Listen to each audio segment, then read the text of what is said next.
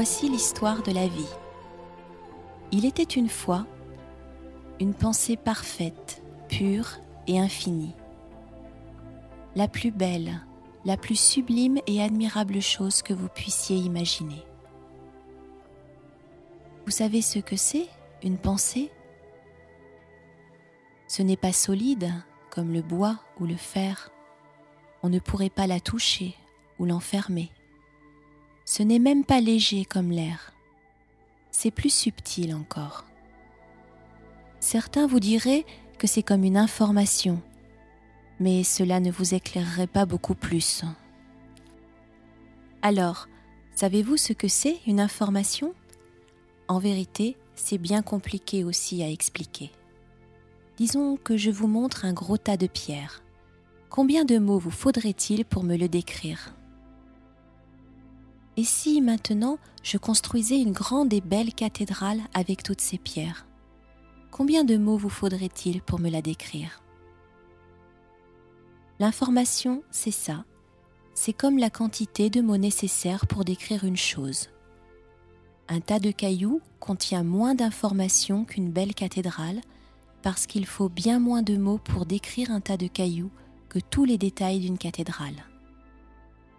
L'information, c'est aussi la pensée, le plan qui a permis de transformer le tas de pierres en cathédrale.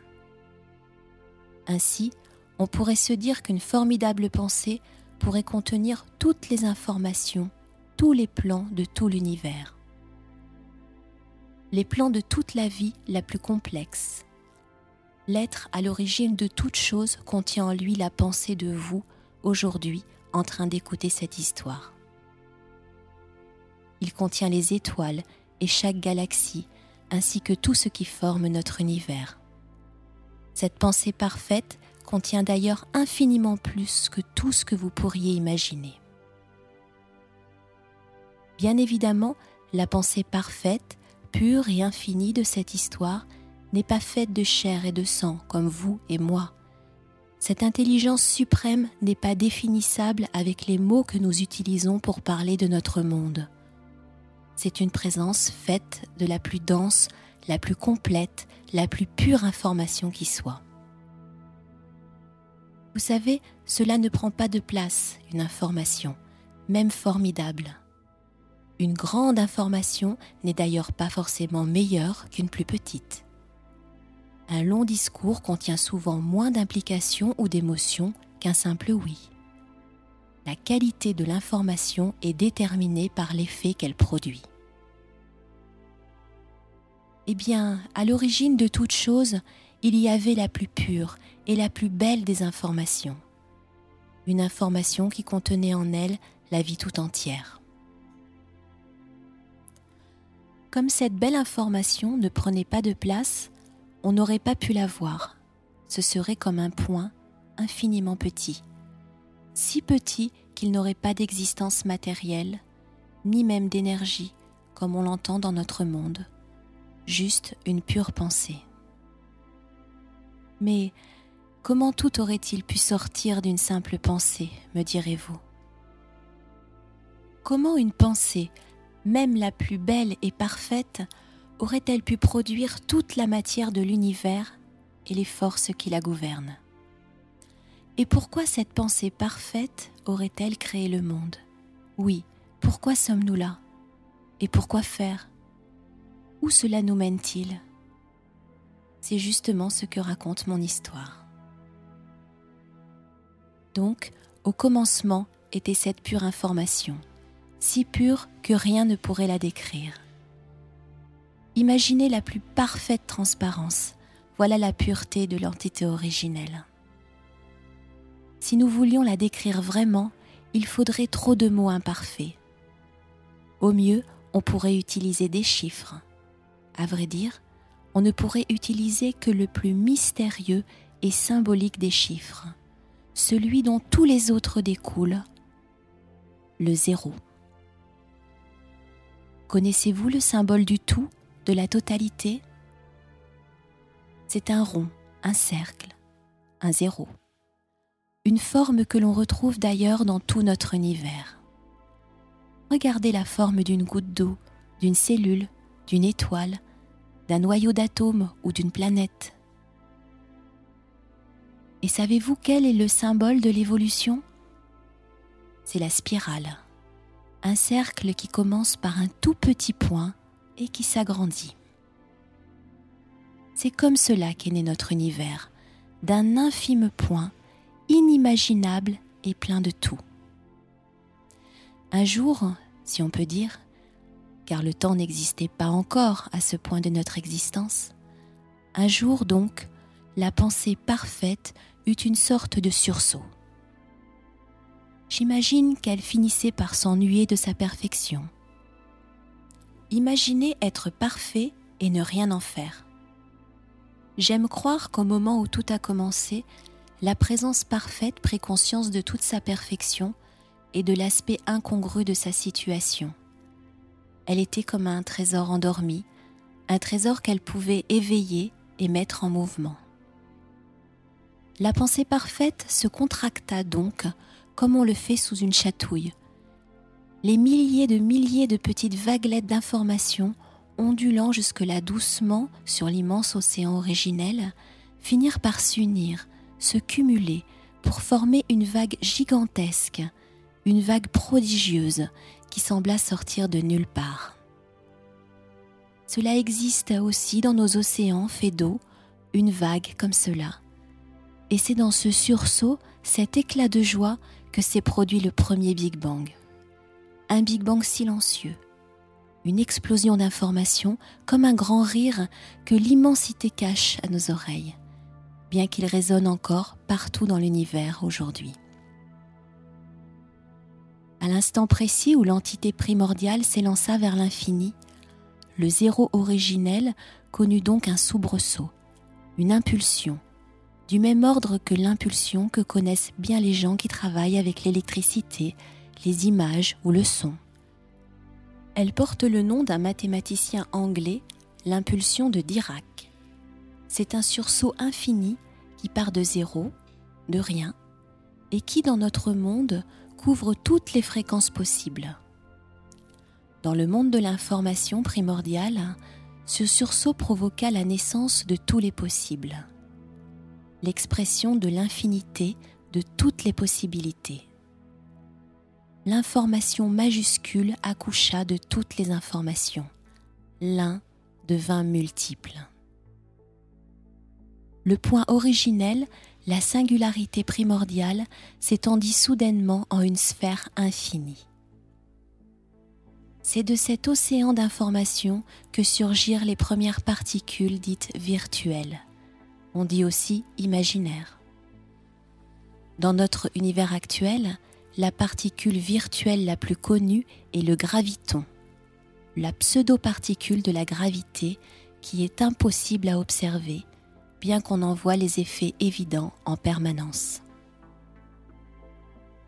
Dans l'océan infini d'informations, des pseudo-particules nommées instantons donnèrent naissance une fraction de seconde plus tard à ce que l'on appellera le temps. À cette échelle, les fractions de seconde duraient des éternités. Et simultanément, d'autres pseudo-particules nommées monopoles, parce qu'elles fonctionnent comme des aimants à un seul côté, produisirent les forces qui gouvernent encore le monde matériel, comme l'électromagnétisme. Ce bouillonnement presque quantique avait une énergie phénoménale, indescriptible. Et c'est cette énergie née du néant, un infime instant auparavant, qui alimenta l'effondrement des particules imaginaires en particules de plus en plus réelles. Arriva un instant où particules virtuelles et particules réelles s'équilibrèrent pour former une formidable soupe quantique, dense et homogène. L'énergie, la température et la densité de ce moment étaient tellement gigantesques que même les photons, les petits grains de lumière, étaient coincés dedans et ne pouvaient s'en échapper. C'était comme un mur impénétrable. On a donné à ce mur le nom d'un physicien allemand, Max Planck. Le mur de Planck est la frontière entre le monde originel, fait de pure information, et notre monde matériel, fait d'ondes et de particules. Combien de temps avait-il fallu pour passer du flash originel, pur, pensé, au mélange bouillonnant du mur de Planck? Un temps si court que je ne pourrais pas vous le prononcer. Il faudrait un mot pour décrire un zéro, suivi de 42 zéros et un 1 tout au bout. Pour nous aujourd'hui, cela peut nous paraître infiniment petit. Pourtant, à proportion, il s'est passé des milliards de milliards de milliards de fois plus de choses entre le point zéro et l'arrivée à ces premières particules qu'entre ce moment et nos jours. On a de la peine à imaginer une chose pareille. Il faudra pourtant attendre encore 380 000 ans pour que les photons, libérés de leur gang, commencent à s'échapper dans toutes les directions, jusqu'à nous aujourd'hui. Le mur de Planck est un symbole, car il marque la frontière entre ce qui deviendra vraiment notre univers matériel et la période précédente, qui relève presque entièrement de l'information pure. Alors, on sait que le point zéro n'avait pas de taille. On sait que l'océan d'information qu'il fit naître ne peut se mesurer puisqu'il n'est qu'information. Tout ce que l'on pourrait mesurer aussitôt dans le temps après le Big Bang, ce serait le mur de Planck. Et là encore, je n'ai pas de mots pour vous le décrire. Pour vous faire une idée de la taille en centimètres de tout notre univers à ce moment-là, il faudrait écrire un zéro suivi de 32 zéros et d'un 1 tout au bout. C'est incroyablement petit. Rien dans tout l'univers ne peut être aussi petit que ça. Au commencement de toute chose, nous n'étions qu'une simple pensée. Cette pensée s'est propulsée vers l'infini, créant toutes les possibilités de notre univers. Et ce bain infini a engendré les premiers grains de matière, électrons, protons et neutrons, lesquels sont aussitôt entrés en une gigantesque expansion qui continue encore de nos jours. En quelques fractions de milliardièmes de millisecondes, l'univers grandit dans des proportions folles il passa d'un point des milliards et des milliards de fois plus petit qu'un noyau d'atomes à une taille si gigantesque qu'on ne sait pas encore aujourd'hui si elle est finie ou infinie. Toute la matière et toutes les forces nécessaires pour maintenir l'univers surgirent de cette microscopique masse originelle bouillonnante. Nous sommes partis d'une pensée sans énergie ni masse pour arriver à un bébé univers infiniment petit, mais tout de même déjà matériel. Au moment du mur de Planck, l'univers ne pesait que 22 microgrammes, 0,02 mg, autant qu'une bulle de savon. Tout ce qui existe de nos jours, de la matière qui vous forme, aux planètes, aux étoiles et toutes les galaxies, et jusqu'à la maison qui vous abrite, tout ce que vous mangez, ce qui vous entoure, tout est issu de ce petit grain d'énergie. Pour vous donner une idée, rien que la Terre fait 6 000 milliards de milliards de tonnes, et elle est pourtant sortie du tout petit grain originel, tout le reste. Lorsque la pensée originelle s'élança dans un pic vertigineux d'information, et qu'une part de toute cette information se densifia, cela provoqua une explosion phénoménale qui généra de la matière visible et invisible dans toutes les directions. Mais dans quoi s'est donc faite cette explosion fulgurante? me demanderez-vous avec raison. Si quelque chose grandit, il lui faut bien un milieu dans lequel le faire. Quel peut bien être ce milieu? Et où donc le Big Bang s'est-il produit? Où est le centre de l'univers, son origine? La réponse à toutes vos questions est simple. Vos interrogations viennent du fait que vous pensez selon une norme qui n'existait pas encore au commencement de toute chose. Au moment du Big Bang, et donc encore moins avant, le temps n'existait pas.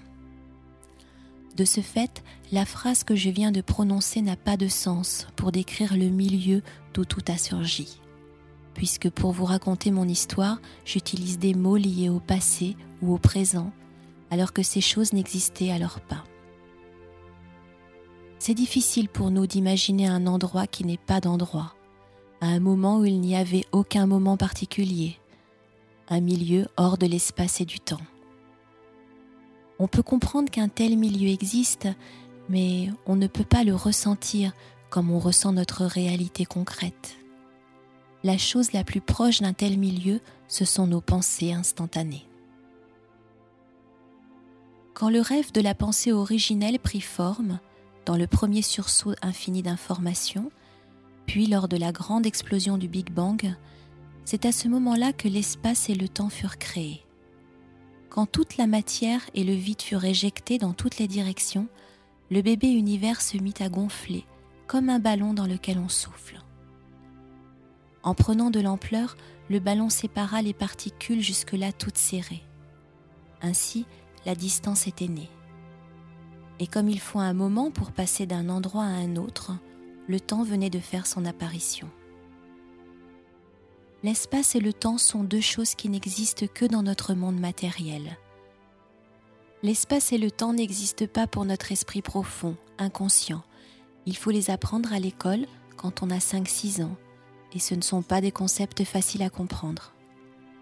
L'espace et le temps ne sont pas des choses innées pour nous, elles ne font pas partie de notre nature profonde, même si le tissu de l'espace et du temps est le support physique de tout ce qui existe. Alors, il n'y a pas d'endroit où l'univers est né, car en naissant, il a créé tous les endroits possibles. Donc, il n'y a pas de centre à l'univers. Si on regarde dans toutes les directions, la lumière a toujours la même vitesse et la même direction. C'est d'ailleurs cela qui détermine dans quel sens va le temps, du passé vers le futur.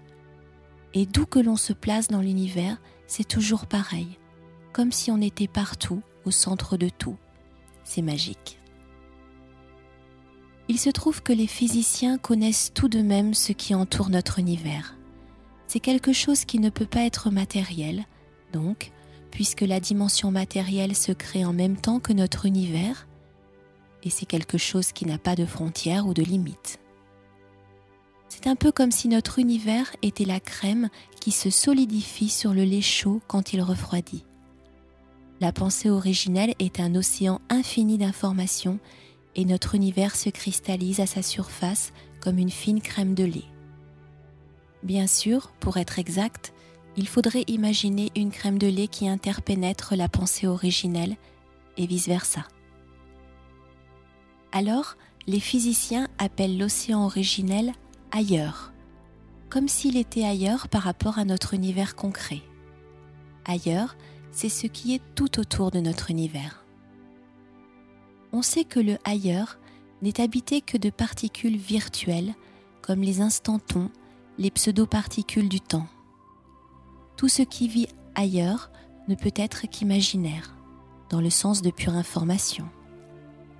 Le ailleurs des physiciens, c'est la pure information originelle, celle qui est si pure qu'elle ne peut pas être observée. Bien sûr, il y a aussi de l'information dans notre monde, puisque c'est grâce à elle que tout est structuré, que tout existe et que nous sommes vivants et que je peux vous raconter cette histoire. Mais l'information de notre monde est l'enfant de la pure information. Un peu comme une mer, celle des petits bateaux, et le grand océan. La pure information est le grand océan, et notre univers est fait de son eau. Notre univers découle du grand océan d'information il y a quelque chose de très très important à comprendre là. J'y reviendrai quand ce sera le moment. Ailleurs est tout ce qui englobe notre univers matériel. C'est de cet ailleurs que nous venons et c'est dans lui ou elle que nous grandissons. Si vous imaginez qu'un vaste cône s'ouvre à partir du point infime d'où tout a commencé, avec notre univers dans le cône, alors le ailleurs est tout ce qui entoure le cône et le point originel, le pointu du cône, fait partie de ce ailleurs. De plus, ce cône n'est pas étanche. La pure information de notre matrice infiltre toujours en permanence notre monde matériel. On trouve sa trace partout dans notre univers. Par exemple, en ce moment même, un petit cube de vide de 1 cm de côté, n'importe où autour de vous, peut contenir jusqu'à 1000 milliards de milliards de milliards de particules virtuelles. Bien sûr, ces particules ne vivent qu'un très bref instant, et rares sont celles, comme les gravitons, les particules virtuelles de la gravité, qui intégreront notre univers matériel. Mais elles existent, là, tout autour de nous. Ce sont elles qui vivent aussi dans le ailleurs, le monde de la pensée originelle. Par ailleurs, la totalité de l'univers est gouvernée par ce que l'on appelle des constantes, des valeurs qui découlent du fonctionnement de l'univers il n'y a finalement que peu de ces constantes et elles sont extrêmement précises à un point inimaginable. Pourtant, si l'une ou l'autre de ces constantes avait été différente, de la plus infime manière qui soit, l'univers lui-même n'aurait jamais existé. La vie telle qu'on la connaît est le résultat d'un tour de passe-passe, d'une précision si impossible que beaucoup de scientifiques voient derrière ces constantes la marque d'une intelligence prodigieuse.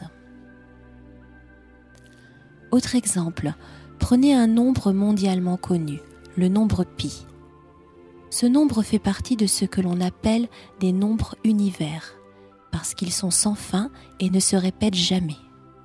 Au moment où je vous raconte cette histoire, on connaît 5000 milliards de chiffres après la virgule de pi, sans jamais qu'aucune série de chiffres ne se répète. Eh bien, figurez-vous que n'importe quelle information de notre univers figure dans le nombre pi. Ma date de naissance est inscrite dans pi et la vôtre aussi. La date du 11 septembre, celle des premiers pas sur la Lune, ou la réduction chiffrée en numérologie de vos noms et prénoms sont inscrites dans pi, tout autant que l'équivalent numérique de votre symphonie préférée ou du dernier best-seller à la mode. Notre univers tout entier est inscrit dans pi. Le fameux nombre d'or fait aussi partie des nombres univers, et il est d'ailleurs aussi inscrit dans Pi. Lui aussi se retrouve partout dans l'univers, et pas seulement dans les constructions humaines comme les pyramides ou les cathédrales. Le cœur d'une fleur, la coquille d'un mollusque marin, la disposition des feuilles d'un arbre ou le système solaire, même votre ADN et les proportions de votre corps sont structurés selon le nombre d'or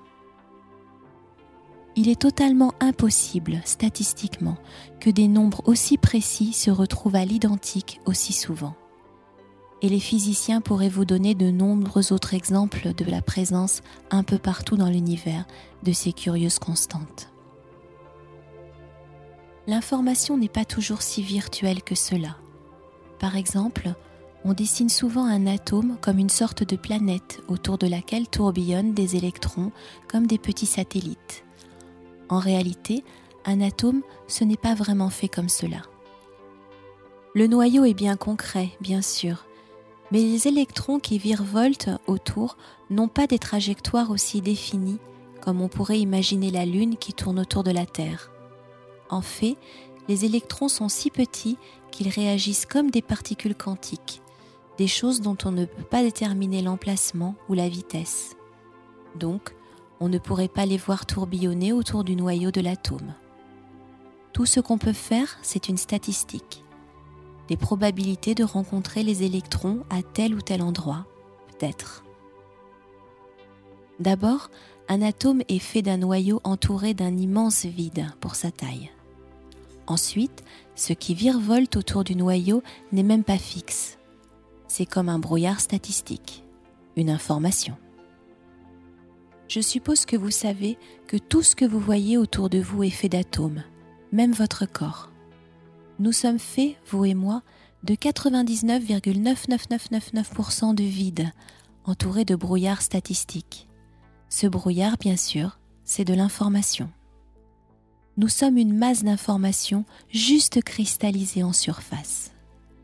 Et ça ne nous paraît pas si virtuel que cela. Pourtant, si on compte l'ensemble de la matière concrète de l'univers, tout ce qui est solide, liquide, gazeux, et même en ajoutant à cela les photons et toutes les particules bizarres que l'on peut rencontrer dans l'univers, toutes les particules de l'univers réunies ne représentent que 0,4% de la composition de la création. Oui, vous avez bien entendu, 0,4%. Les plus optimistes remontent ce chiffre à 4%. Mais même là, cela laisse songeur. Ce que vous avez toujours pris pour la réalité matérielle et tangible n'est en fait que la pointe visible de l'immense iceberg de la réalité. 99,6% de la création est fait d'autre chose que de la matière, qu'elle soit solide ou non, visible ou invisible, comme l'air. 99,6% de l'univers est fait d'une matière pour l'instant inconnue, même si on l'a nommée. L'univers est en expansion, on le sait. Mais on a découvert récemment que cette expansion s'accélérait, ce qui serait impossible sans un moteur, une force répulsive. Les scientifiques ont baptisé matière noire et lumière noire l'ensemble de cette force propulsive dont on ne sait encore rien, bien qu'on puisse en percevoir l'impact très concret sur notre réalité. Dans notre histoire, on raconte que ces énergies sont en fait les matérialisations de la pure information, ces traces parmi nous. La lumière noire serait de l'information imprégnée des données nécessaires à la formation de notre univers, et la matière noire serait la densification de cette information structurante juste avant la densification suprême, la matière observable que l'on avait prise jusqu'ici pour seule réalité. Le tout forme un système cohérent, depuis le ailleurs qui imprègne tout, pur et parfait, subtil et pourtant vital, et ses différentes densifications, de la lumière noire et la matière noire jusqu'à la matière brute qui forge votre corps et vous nourrit. Tout cela peut vous paraître abstrait, car on ne peut pas voir ou toucher l'information, seulement déduire sa présence parmi nous en découvrant comment l'univers est fait.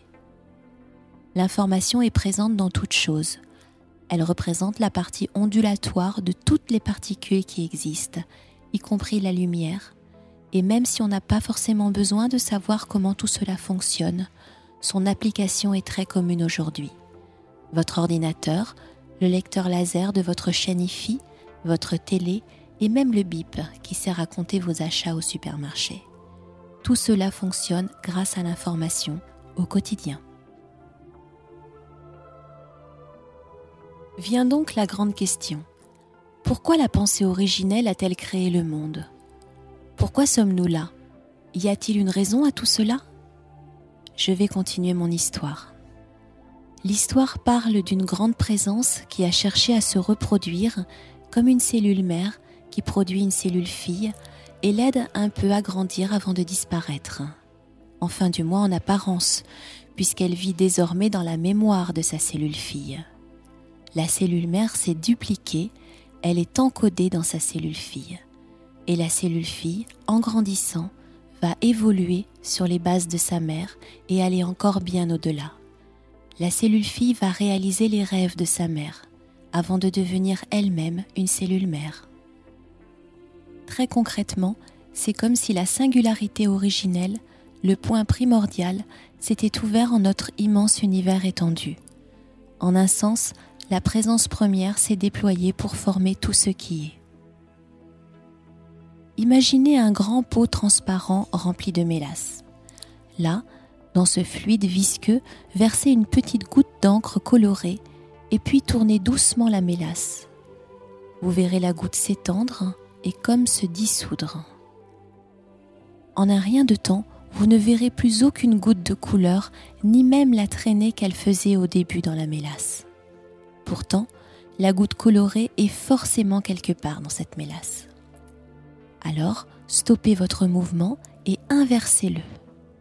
Tournez la mélasse dans l'autre sens à la même vitesse. Vous pourrez voir le point originel se reconstituer sous vos yeux. C'est vrai, comme si vous aviez inversé le cours du temps. Vous pouvez le faire chez vous, cela fonctionne. Remplacez la goutte d'encre colorée par notre point originel chargé de toutes les informations de la vie et vous comprendrez que la pure information qui a fait naître l'univers est toujours là, cachée en tout. Si on pouvait inverser le temps, comme dans le bol de mélasse, ou comme le font les physiciens mathématiciens qui recherchent les origines de l'univers par calcul, vous verriez réapparaître le mur de Planck et ensuite la singularité primordiale. Recommençons l'expérience. Diluez un peu la première goutte d'encre colorée, puis ajoutez quelques autres gouttes de couleur, disons quatre gouttes, autant que les forces qui maintiennent la cohésion de notre univers. Continuez de tourner la mélasse et les gouttes vont toutes se diluer. On les verra se mélanger. En regardant avec un microscope, on constaterait que les petites particules de couleur seraient tout enlacées en un réseau complexe. Pourtant, inversez à nouveau votre mouvement et toutes les petites gouttes retrouveront leur place, comme si leur emplacement premier avait été gardé dans la mémoire du mouvement de l'univers. Et en quelque sorte, c'est réellement ce qui s'est produit. Ainsi, tout l'univers, et donc nous avec, dans notre esprit et notre corps physique, nous portons en nous la mémoire de l'entité première, la présence originelle, son information pure. C'est cela notre conscience. Vous voyez comment cette grande et belle présence est devenue nous, et à quel point nous sommes elle. Nous sommes sa cellule fille, évoluant tant bien que mal vers une forme supérieure d'existence, comme si nous étions en train de faire grandir la matrice originelle. L'univers, c'est la présence première en train d'évoluer.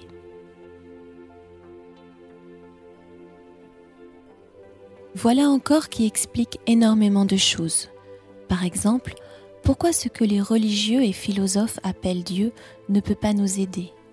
Pourquoi il y a des guerres sur la terre, de la misère, des maladies, du malheur? Tout simplement parce que Dieu, c'est nous. Il n'y a pas d'autre Dieu pour nous aider. Et nous sommes déjà au travail en train de chercher à guérir toute cette misère, ces guerres et ce malheur. Lorsque quelqu'un est malade, notre histoire explique que c'est parce qu'à sa naissance, en se matérialisant, la part lumineuse de cette personne, son information, ce que dans l'histoire on appelle sa conscience, a décidé de faire évoluer un petit morceau de l'univers matériel. Même et surtout si c'est un bout d'univers très sombre et qui souffre, comme une maladie grave, physique ou psychologique et cette belle conscience matérialisée par la personne est ici au travail. D'abord, elle a attrapé la maladie, il faut bien si elle veut la remodeler, et maintenant, elle va en guérir, c'est-à-dire transformer la maladie en santé. La personne, petit rayon de conscience incarné, va métamorphoser ce petit bout d'univers malade en une belle part d'univers lumineux. Et toutes les consciences font cela c'est le but de toute vie dans notre univers. L'être humain, comme toute la création, est un immense transformateur. Bien sûr, nous ne sommes pas seuls ici-bas. Nous pouvons faire appel à toutes les strates de nous-mêmes, puisque nous sommes tout, de notre corps de chair, uni à toute l'humanité et tout ce qui vit jusqu'à la plus pure lumière. Comprenez bien que notre nous, plein et entier, ne fait qu'un avec le tout. Vous n'êtes pas seulement composé de ce que vous percevez consciemment de vous, une large part de votre esprit est inconscient, 90%, et votre conscience supérieure est infinie. Nous venons de le voir. Alors, il nous reste à apprendre à nous en servir des 90% inutilisés de notre esprit inconscient et de l'infinité de notre pleine conscience.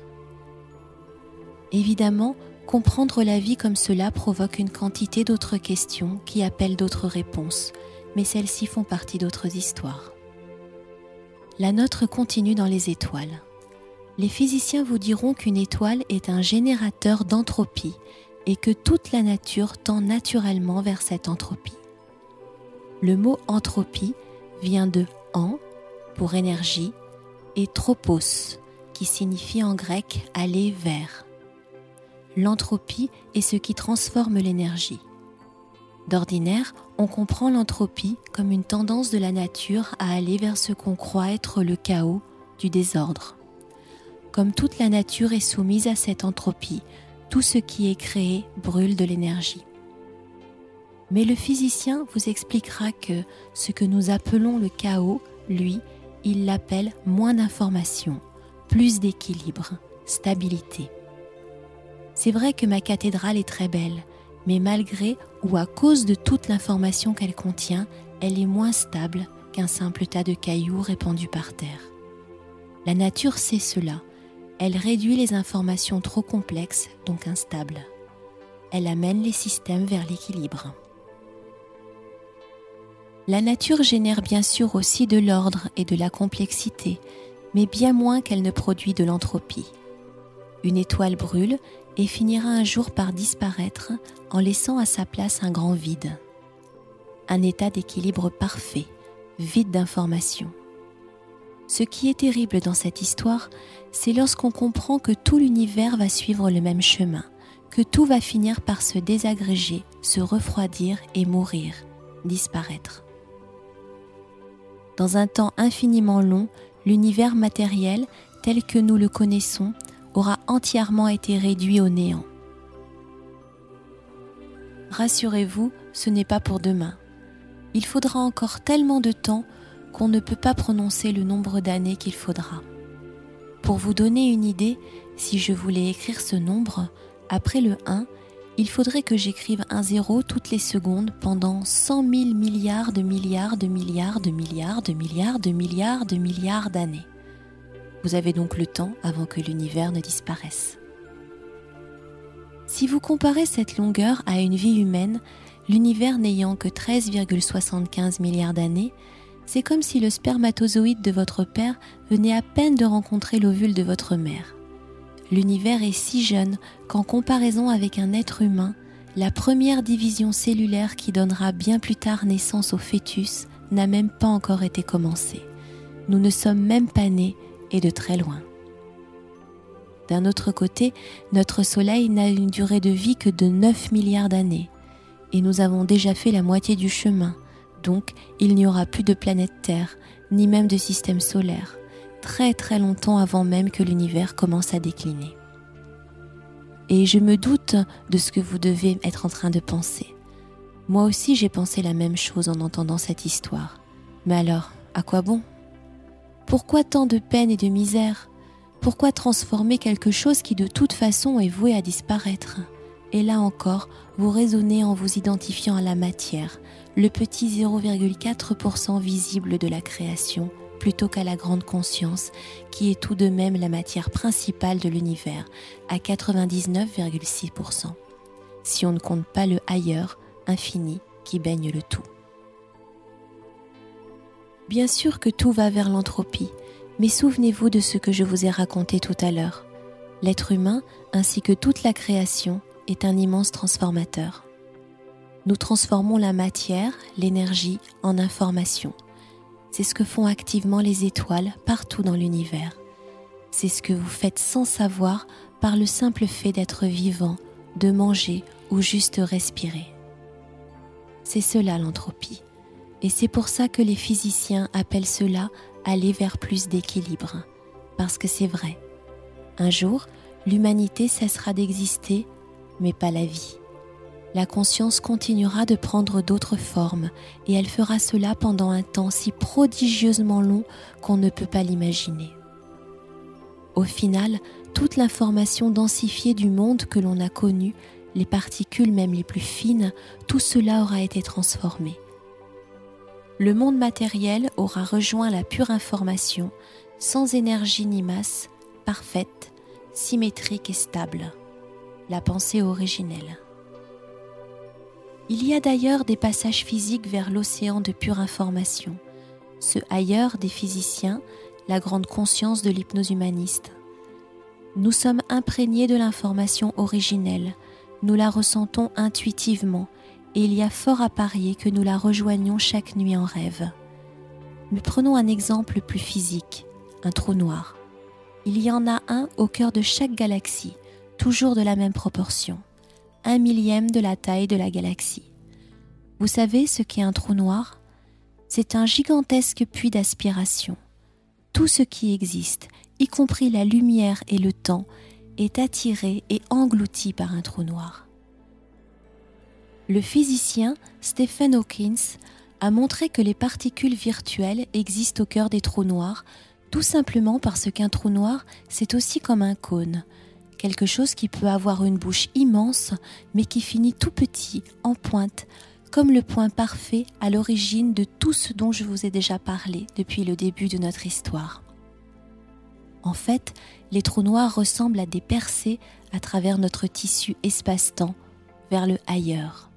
De plus, un trou noir mange l'information de tout ce qui le pénètre.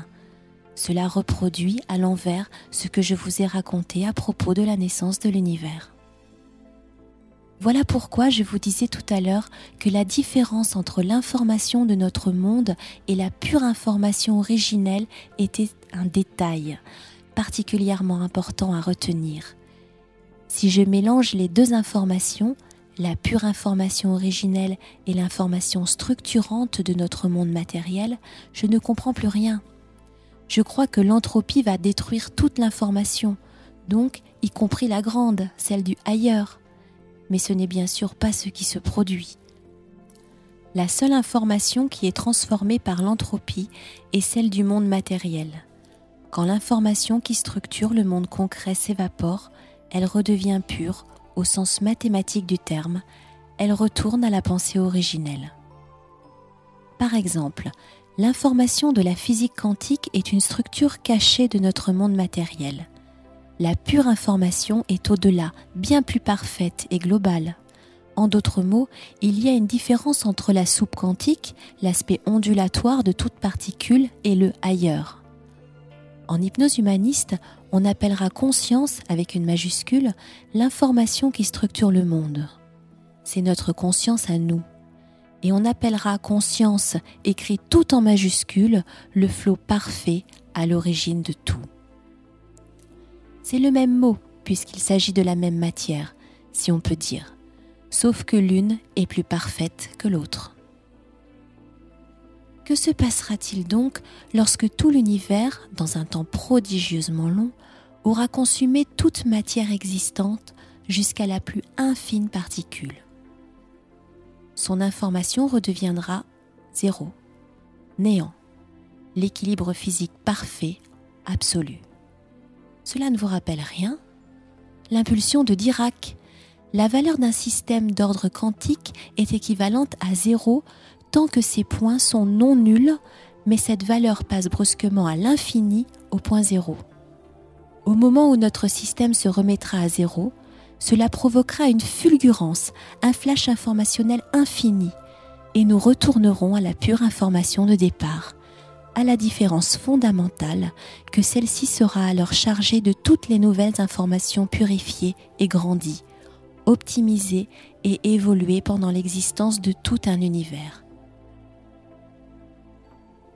Voici la mécanique qui permet à la vie d'évoluer.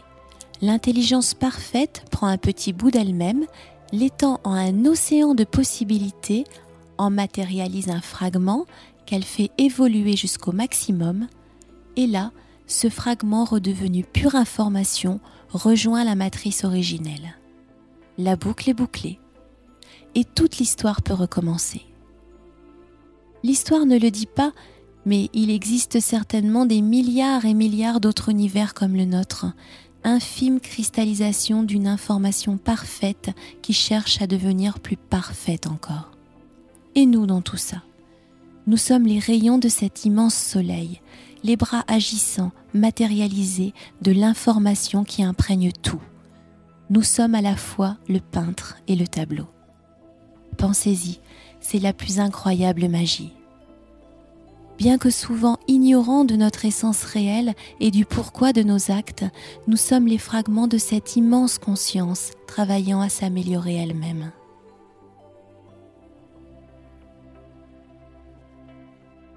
Le but de l'hypnose humaniste est d'aider chaque conscience ici-bas dans ce travail de croissance qui passe souvent par la guérison. La personne qui vient en thérapie n'a pas besoin de connaître ou de croire à cette histoire pour guérir ou surmonter ses problèmes, bien que tout cela puisse parfois l'aider dans sa motivation à vivre. Nous avons tous besoin de savoir à quoi rime l'existence. Alors, il reste bien des questions et autant de réponses que l'hypnose humaniste vous permettra de découvrir. J'espère que cette histoire vous aura déjà permis d'entrevoir l'immensité pour laquelle nous œuvrons tous. La vie est un pas, renouvelé encore et encore à tous les niveaux de la création vers une totale plénitude. Il y a encore énormément de travail. Souvenez-vous que notre univers n'en est qu'à son tout début. À échelle humaine, il n'est même pas encore un fœtus d'univers. Rien n'est encore joué. Prendre conscience de ce que nous sommes vraiment est la première étape de cette grande et belle aventure.